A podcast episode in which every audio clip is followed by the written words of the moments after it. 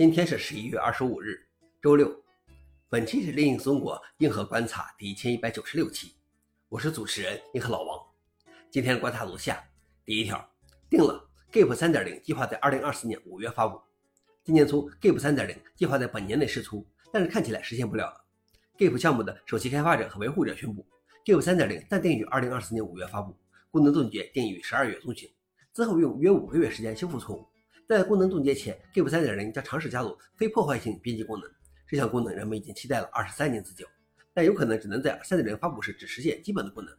此外，Gap 的错误已经多到不可收拾的地步。最近，Gap 的错误报告突破了四千大关，在短短一年内增加了百分之三十，其中有高达六百二十四个错误是严重的崩溃错误。所以，即便有五个月的时间来修复错误，也是压力很大的一个事情。消息来源：Library Arts。老王点：希望这是最后的路线图吧。第二条是中国深威 SW 二六零幺零 Pro CPU 性能比前代产品提高四倍。今年早些时候，位于无锡的国家超级计算中心推出了基于中国设计的增强型深微处理器 SW 二六零幺零 Pro 的新型超级计算机。该 CPU 拥有三百八十四个内核，而且由于微架构和系统架构的改进，其 FP 六十四计算通俗量增加了四倍多，达到了十三点八 TFLOPS。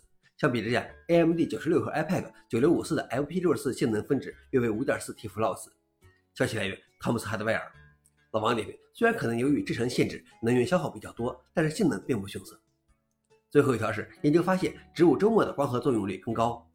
研究人员分析了2018年至2021年间欧洲植物叶片中叶绿素发出的光量的卫星测量结果，这代表着光合作用的发生量。研究显示，在欧洲64%的地区，周末的光合作用率较高，这是由于周末空气中的污染较少，气溶胶含量较低。